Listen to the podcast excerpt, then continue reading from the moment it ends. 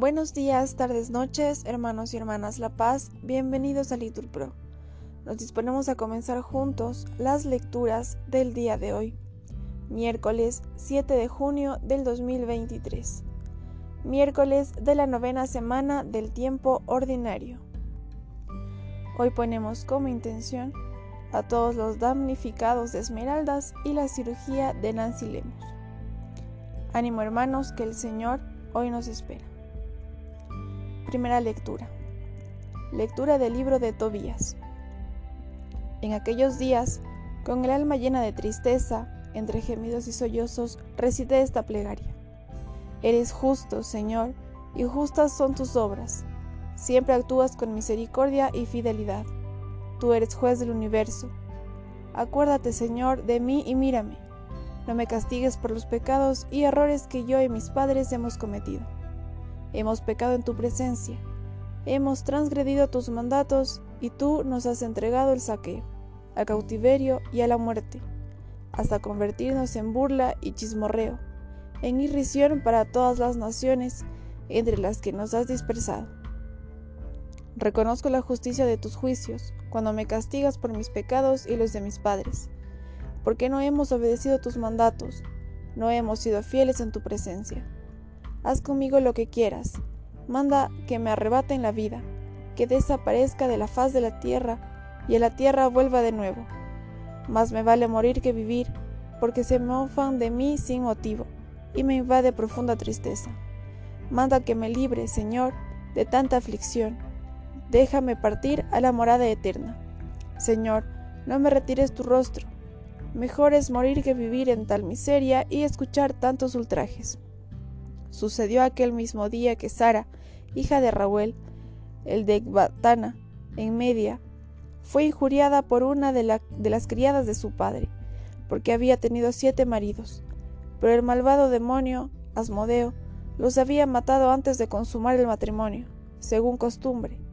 La criada le dijo, Eres tú la que matas a tus maridos, ya te has casado siete veces, y no llevas el nombre de ninguno de ellos. ¿por qué nos castigas por su muerte?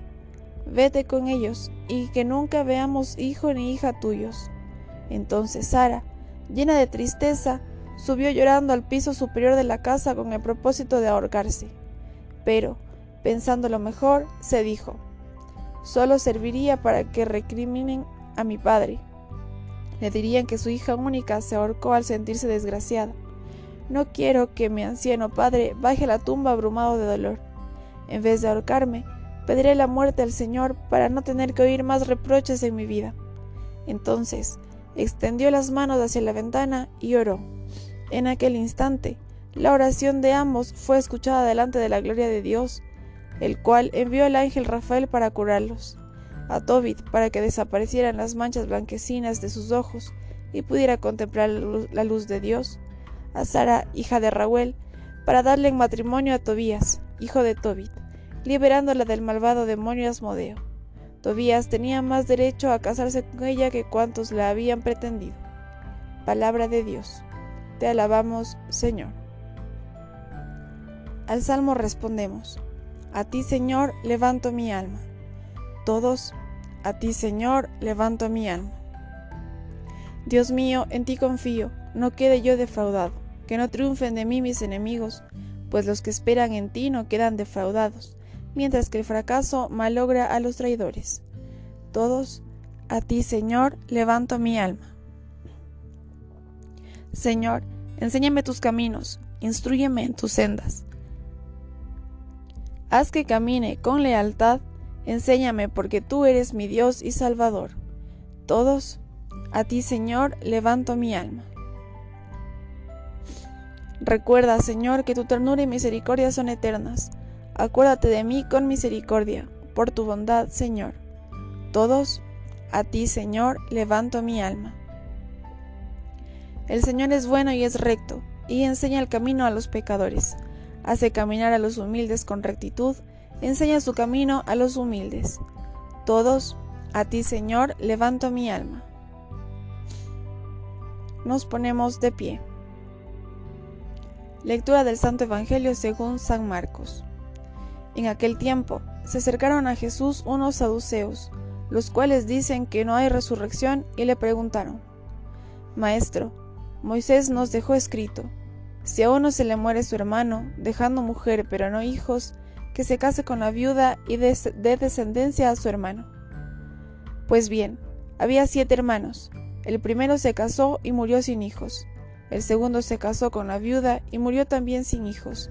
Lo mismo el tercero, y ninguno de los siete dejó hijos. Por último, murió la mujer. Cuando llegue la resurrección y resuciten, ¿de cuál de ellos será mujer? Porque los siete han estado casados con ella. Jesús les respondió, ¿no estáis equivocados por no entender la escritura ni el poder de Dios? Pues cuando resuciten, ni los hombres se casarán ni las mujeres serán dadas en matrimonio, serán como ángeles del cielo. Y a propósito de que los muertos resucitan, ¿no habéis leído en el libro de Moisés, en el episodio de la zarza, lo que le dijo Dios?